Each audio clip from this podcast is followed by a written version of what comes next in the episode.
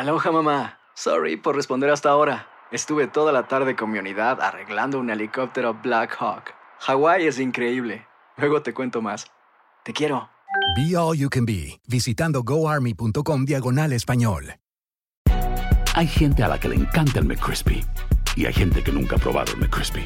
Pero todavía no conocemos a nadie que lo haya probado y no le guste. Para pa pa pa.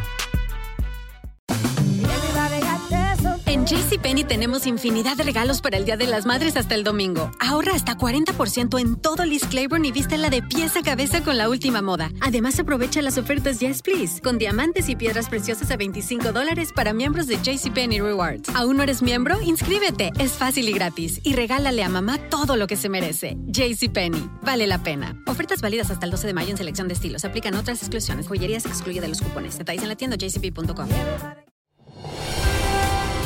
Hola, soy Jorge Ramos y a continuación escucharás el podcast del Noticiero Univisión.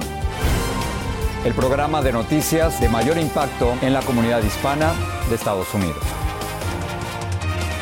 Hola, muy buenas noches. Hoy me acompaña Maite Interiano. Gracias, Jorge. Hoy comenzamos como tantas otras veces con un tiroteo que ha dejado por lo menos cuatro muertos y nueve heridos, esta vez en un banco de Louisville, Kentucky. Efectivamente, el autor del ataque era un empleado del banco y está entre los muertos y dos policías se hallan entre los heridos, uno de ellos está muy grave. Y en esta ocasión la tragedia también toca muy de cerca a un político. El gobernador de Kentucky dice que una víctima fatal era un buen amigo suyo. Que Bill Matarazona nos dice que ni siquiera la rápida actuación de la policía pudo evitar la matanza. Este video captó el momento del tiroteo. Se escuchó a la policía gritando que había un tirador activo. Según las autoridades, el tiroteo inició alrededor de las ocho y media de la mañana dentro del Old National Bank en Louisville. El pistolero era un empleado del banco identificado como Connor Sturgeon, de 23 años de edad. Asesinó a cuatro personas e hirió al menos a nueve, varios de gravedad, entre ellos el policía Nicholas Wilt, quien corrió hacia el pistolero y recibió un tiro en la cabeza. Wilt, quien pelea por su vida, se acababa de graduar de la academia. Los policías llegaron en tres minutos y después de confrontar, neutralizaron al pistolero. Las víctimas fueron identificadas como Joshua Barrick, de 40 años, Juliana Farmer, de 45, Thomas Elliott, de 63 y James Tuitt, de 64. Testigos describieron el horror que se vivió dentro del banco durante el tiroteo.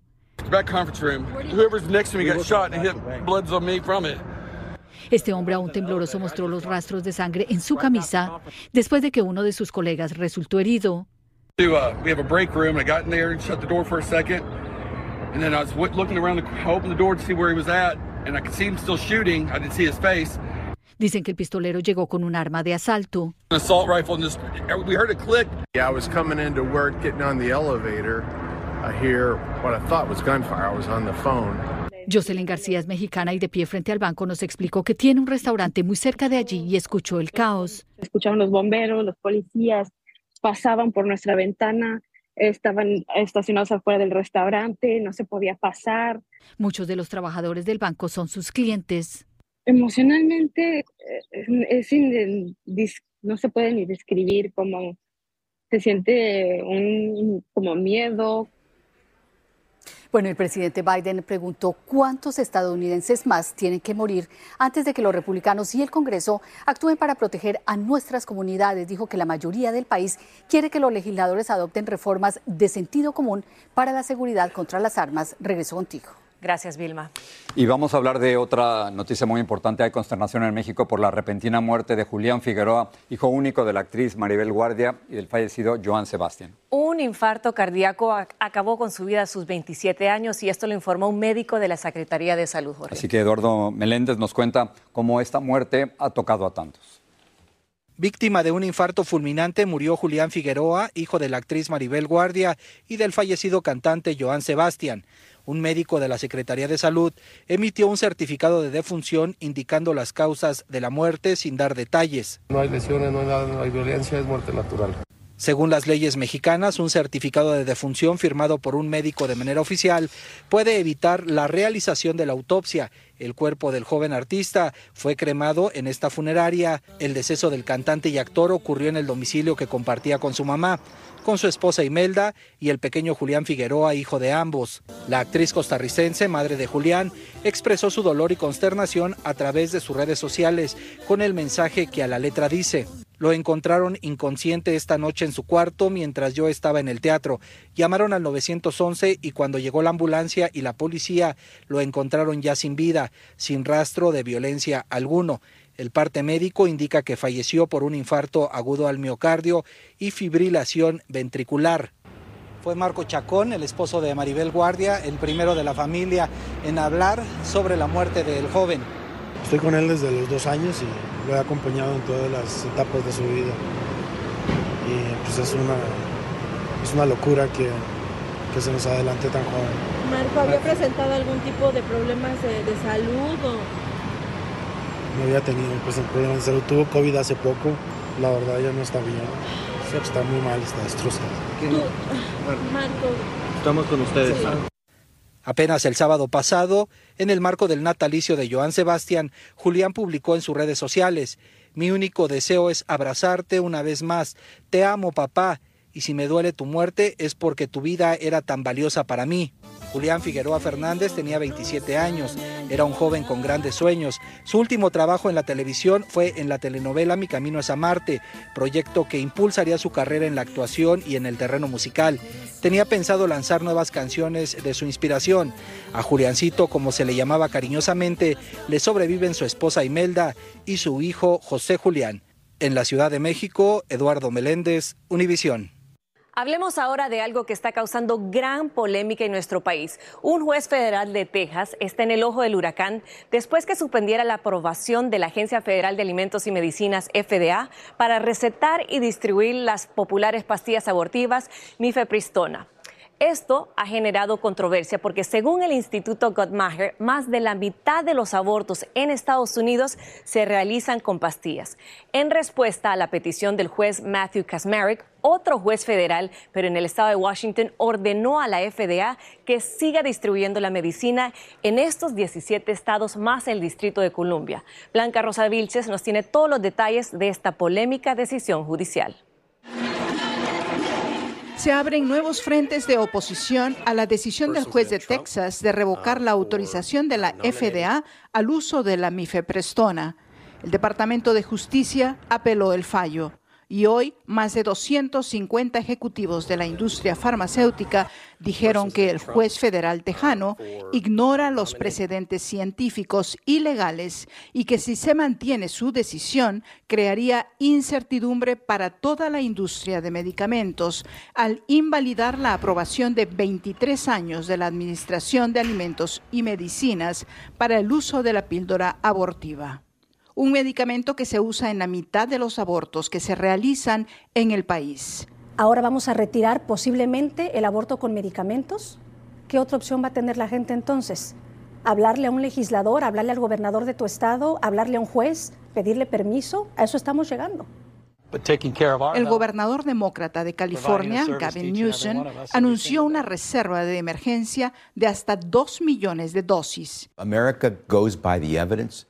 Estados Unidos actúa con la evidencia, dijo el secretario de Salud Javier Becerra, y prometió que el gobierno hará lo posible para que la píldora abortiva siga disponible en el país y que la mifepristona es un medicamento seguro y efectivo. Dice que los republicanos de la Cámara de Representantes podrían dejar de financiar los programas del FDA si la decisión judicial no es acatada. Pero el mismo día del fallo de Texas, otro juez en el estado de Washington emitió una orden a la FDA para proteger el acceso al mifepristone. Lo que más preocupa a los que están en contra de esta decisión judicial es que podría tener eventualmente un efecto dominó y terminar afectando a otras agencias federales mucho más allá del FDA. En la ciudad de Nueva York, Blanca Rosa Vilches, Univisión. Continuamos en el ámbito de la medicina y es que parece que los servicios de salud reproductiva para mujeres en Estados Unidos está en declive. Esto según un reporte publicado por JAMA Network Open. El estudio analizó a miles de mujeres entre el 2017 y el 2021. En este último año, el 45% aseguró haber experimentado algún contratiempo al momento de solicitar un procedimiento de rutina o tratamientos anticonceptivos. Esto representa un aumento del 10% con referencia al 2017. Los retos más comunes que enfrentaron fueron hallar un médico de su confianza y el incremento en los costos médicos. Vamos ahora con el video que muestra el ataque a puñaladas de un hombre contra el imán de una mezquita de Nueva Jersey. El agresor que finge ser un fiel musulmán salta entre la multitud durante las oraciones, corre hacia el frente y apuñala al imán que estaba de espaldas. Intentó huir del santuario, pero los fieles lograron detenerlo hasta que la policía llegó y se lo llevó arrestado. El expresidente Donald Trump apeló la decisión de un juez que obliga que el ex vicepresidente Mike Pence testifique en la investigación por el asalto al Capitolio. Trump argumenta que sus conversaciones con Pence están protegidas por el privilegio ejecutivo. Pence podría ser llamado esta misma semana a declarar en las investigaciones del 6 de enero. Hay gente a la que le encanta el McCrispy y hay gente que nunca ha probado el McCrispy. Pero todavía no conocemos a nadie que lo haya probado y no le guste. Para pa pa pa. Boost Mobile tiene una gran oferta para que aproveches tu reembolso de impuestos al máximo y te mantengas conectado. Al cambiarte a Boost, recibe un 50% de descuento en tu primer mes de datos ilimitados. O, con un plan ilimitado de 40 dólares, llévate un Samsung Galaxy A15 5G por $39.99. Obtén los mejores teléfonos en las redes 5G más grandes del país. Con Boost Mobile, cambiarse es fácil. Solo visita boostmobile.com. Boost Mobile, sin miedo al éxito. Para clientes nuevos y solamente en línea, requiere AroPay. 50% de descuento en el primer mes requiere un plan de 25 dólares al mes. Aplican otras restricciones. Visita boostmobile.com para detalles. Dicen que traigo la suerte a todo el que está a mi lado. Y esa es mi mala fortuna. Basada en el clásico de Juan Rulfo, llega Univisión, El Gallo de Oro. Supongamos que la caponera puede inclinar la suerte a quien ella quiera. ¿Estás tardando en conquistarla? Con Lucero, José Ron y Plutarco Asa. Este gallo está cambiando la vida. En una historia legendaria de amor y azar. No trates de cambiarme, no lo vas a lograr. El Gallo de Oro, gran estreno miércoles 8 de mayo a las 9 por Univisión. Gracias por seguir con nosotros en el podcast del Noticiero Univisión. Hoy el presidente Biden casi dijo que aspira a la reelección. A una pregunta del periodista, contestó que planea buscarlo, aunque todavía no está listo para anunciarlo. Así es, y Pedro Rojas nos dice cómo se están interpretando sus palabras en Washington, que es la capital del país y de la política. La celebración de Pascua en la Casa Blanca fue el escenario menos anticipado para que el presidente Biden admitiera a la cadena NBC que buscará la reelección en 2024, una aspiración que para muchos no era secreto en la capital de la nación. Biden por ahora se medirá a Marianne Wilson y al congresista Robert Kennedy Jr., quienes ya han registrado sus candidaturas por la nominación presidencial demócrata. Analistas dicen que el mandatario tendrá múltiples desafíos, uno de ellos su edad, porque será la persona más anciana en buscar la presidencia con 82 años de edad en 2024. Sus facultades mentales no son como eran antes y que no está en condiciones de realmente pelear contra un candidato fuerte del Partido Republicano. La Casa Blanca respondió a críticas de que el presidente no tenga frecuentes ruedas de prensa. En muchas ocasiones el presidente ha respondido a preguntas por sí mismo, dijo la vocera. Y podría ser que llegamos a un debate, encontramos un Biden que realmente no está a la de ser un presidente de los Estados Unidos. Y es que según expertos, el presidente Biden ahora deberá luchar con las adversidades políticas que en este momento le afectan. Tiene un índice de desaprobación por encima del 60% y que ha fracasado en eh, encontrar soluciones a todas las crisis que ha tenido que enfrentar. La Casa Blanca no ha dicho cuándo será el anuncio formal de la campaña de reelección. En Washington, Pedro Rojas, Univisión. El Consejo Municipal de Nashville votó hoy unánimemente a favor de restituir a la legislatura estatal de Tennessee a Justin Jones, uno de los dos representantes afroamericanos expulsados la semana pasada. Sus colegas republicanos lo habían expulsado de la legislatura por sumarse a una protesta contra la violencia de armas de fuego. El Dalai Lama pidió disculpas por besar a un niño en la boca y pedirle que le chupara la lengua. Mediante un comunicado dijo que desea disculparse con el niño y su familia y con sus numerosos amigos en el mundo por el daño que puedan haber causado sus palabras. El comunicado agrega que el líder espiritual del Tíbet suele bromear de manera inocente y traviesa con las personas que conoce, pero las redes sociales estallaron de indignación. Y el Departamento de Justicia abrió una investigación criminal sobre la filtración de documentos del Pentágono publicados en redes sociales. El Pentágono dijo que los documentos parecen contener material muy secreto que supone un riesgo para la seguridad nacional. Contienen datos sobre la guerra de Ucrania y también sobre países aliados de Estados Unidos. Desde Washington, Claudia Uceda nos tiene más. ¿Quién es el responsable por la filtración de documentos altamente clasificados de la inteligencia de Estados Unidos? Es lo que quiere saber el Departamento de Justicia a tal punto que lanzó una investigación criminal. El Pentágono está en la mira. Son documentos físicos, entonces parece que la filtración viene desde desde alguien que tuvo acceso. Las fotos de los documentos que no se pueden mostrar se publicaron en marzo y luego en Twitter y Telegram revelan que Estados Unidos espiaba no solo a sus adversarios, sino también a sus aliados como Israel, Corea del Sur y Ucrania. Primero esto salió en una plataforma de jugadores de videos, Minecraft, ¿no? Hay muchos huecos en los datos. Benjamín Netanyahu negó la información revelada que su agencia de espionaje animó a una protesta en contra de su reforma judicial. No sabemos si la amenaza continúa, dijo la Casa Blanca. Algunos documentos indican que Estados Unidos está preocupado porque la defensa aérea ucraniana colapse pronto. Además, se puede ver el movimiento de las tropas ucranianas, las horas de entrenamiento y los números de muertos alterados muy por debajo de los oficiales. Hay muchas dudas sobre la autenticidad y el origen del material. Parece que los documentos base salieron de la oficina del jefe del Estado Mayor Conjunto, o sea, el máximo general de los Estados Unidos. Y parece que alguien se los metió en una bolsa del bolsillo y salió con esos documentos. ¿Quién se beneficia de esta filtración? Yo creo que siempre va a beneficiar a Rusia hace ver a Estados Unidos uh, vulnerable porque parece que está penetrado. Ucrania culpó a Rusia. Rusia se limitó a comentar. Y la gran preocupación ahora es si los aliados de Estados Unidos van a pensarlo dos veces antes de compartir información de inteligencia. El gobierno de Biden está analizando el impacto a la seguridad nacional. En Washington, Claudio Seda, Univision. En los últimos días hemos puesto mucho énfasis en la muerte de 40 inmigrantes en custodia del Instituto Nacional de Migración de México. Pero en ese instituto también existe el llamado Grupo Beta, cuya función es auxiliar a los inmigrantes. Jessica Cermeño viajó hasta Piedras Negras, Coahuila, en la frontera con Texas, para ver cómo trabajan. Fueron 10 personas de Ecuador y Venezuela las que estaban atrapadas el pasado 7 de enero en este pequeño islote del río Bravo, entre ellos cuatro niños. La fuerte corriente les impidió llegar a Estados Unidos y gracias a estos socorristas mexicanos que llegaron en su embarcación no hubo muertes que lamentar. De la mitad para allá está un poco más profundo, muchos de ellos se quedan varados en lo que es este, los pilares también y ahí también acudimos a, hacer el rescate de, de los migrantes. En los últimos meses han visto algún horario que prefieran para cruzar o es... Es variado, variado. Héctor Godínez es el jefe del grupo Vete en Piedras Negras, Coahuila, en la frontera con Texas. Y comanda a los rescatistas del Instituto Nacional de Migración que más han salvado a migrantes de ahogarse en estas salvajes aguas. Lo acompañamos a él y a su equipo en sus rondines que hacen día y noche. Hemos localizado a menores de edad no acompañados solos abandonados en las isletas.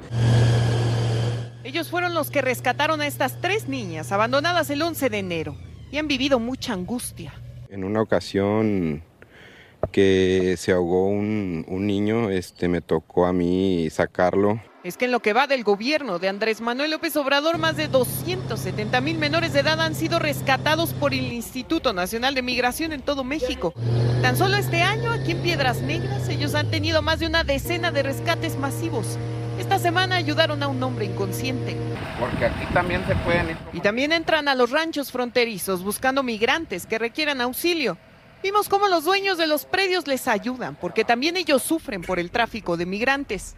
Más que nada me ha afectado bastante. Ahorita traigo más de 11 reses perdidas, que me revientan las cercas. Es que aquí, en este terreno inhóspito, la tarea de los beta es buscar una aguja en un pajar. Muchos de los reportes de auxilio que reciben los grupos beta provienen de lugares como este. apartados de los controles migratorios, ranchos a los que es muy difícil llegar a tiempo. Y aunque estos agentes con su característico uniforme naranja no detienen a los migrantes, ellos les huyen igual. Lo primero que buscamos son huellas, algo, algo que nos diga que estuvieron aquí. Cualquier huella de vida abandonada en la búsqueda de un camino para sobrevivir. En Piedras Negras, Coahuila, en México, Jessica Cermeño, Univisión. La policía de Santa Cruz, en California, arrestó a tres sospechosos del tiroteo que mató a una niña de cinco años en una autopista. La menor iba en el auto con sus padres a un restaurante para celebrar un cumpleaños cuando recibió el disparo que la mató. La niña iba a cumplir seis años este 21 de abril. En agosto próximo los Dodgers de Los Ángeles van a retirar la camiseta del legendario beisbolista Fernando Valenzuela. Y este es un honor que solo se le concede a los mejores jugadores de varios deportes. Efectivamente, esta distinción podría concretar finalmente el ingreso del gran lanzador mexicano al Salón de la Fama de las Grandes Ligas. Y Jaime García conversó con el Toro Valenzuela. Nunca anuncié mi retiro porque nunca sabes lo que pueda suceder, ¿no? A lo mejor el próximo año quería regresar. 26 años después de lanzar por última vez en Grandes Ligas, Fernando Valenzuela se alista para regresar al Diamante y recibir el mayor reconocimiento que el equipo de los Dodgers puede ofrecerle. Retirar el número 34 que vistió en su uniforme durante 10 temporadas. Yo creo sinceramente que el día 11 de agosto el estadio de los Dodgers, que es el más amplio en actualidad entre todos los estadios de béisbol, va a resultar pequeño para dar cabida a la afición. ¿Qué va a sentir usted de ver su número 34 ahí? La verdad, no sé. Claro, mucha emoción. La familia va a estar aquí y además algunos uh, compañeros que jugaron conmigo en ese tiempo. Comentarista en español para los Dodgers desde hace 20 años. Valenzuela es el primer y único beisbolista que recibió la misma temporada el premio Cy Young y el título del novato del año además de ganar 141 juegos y dos series mundiales con Dodgers. En febrero pasado, Stan Kasten, copropietario y presidente de los Dodgers, personalmente informó a Fernando la decisión de retirar su número una acción inusual en la tradición de esta organización. De la forma que, que retiran los números aquí la organización es de que tienes que estar en el Salón de la Fama de Cooperstown. Un logro que el Toro Valenzuela aún no consigue. Yo creo que al retirar su número aumentan sus posibilidades de eventualmente llegar al Salón de la Fama a través del Comité de Veteranos. Al principio de la década de los 80 surge dentro de este estadio de los Dodgers de forma espontánea la llamada Fernandomanía un movimiento de apoyo y simpatía de la afición a Fernando Valenzuela, que ahora se corona con el retiro del famoso número 34. Para mí es más importante el cariño de toda la gente que estar en un salón de la fama. Y para mí así va a ser siempre y, realmente eh, la gente me ha apoyado bastante y eso lo, para mí es lo máximo. En Los Ángeles, Jaime García, Univisión. Cuando llegó a los Estados Unidos, Fernando Valenzuela era el gran hombre y, y nos abrió camino, ¿no? Debe estar en el Salón de la Fama. Definitivamente, el número 34 nunca más será usado y a partir del 11 de agosto van a empezar toda esta celebración para esta leyenda del deporte. Muy bien por él, muy bien por él. Así termina el episodio de hoy del podcast del Noticiero Univisión. Como siempre, gracias por escucharnos.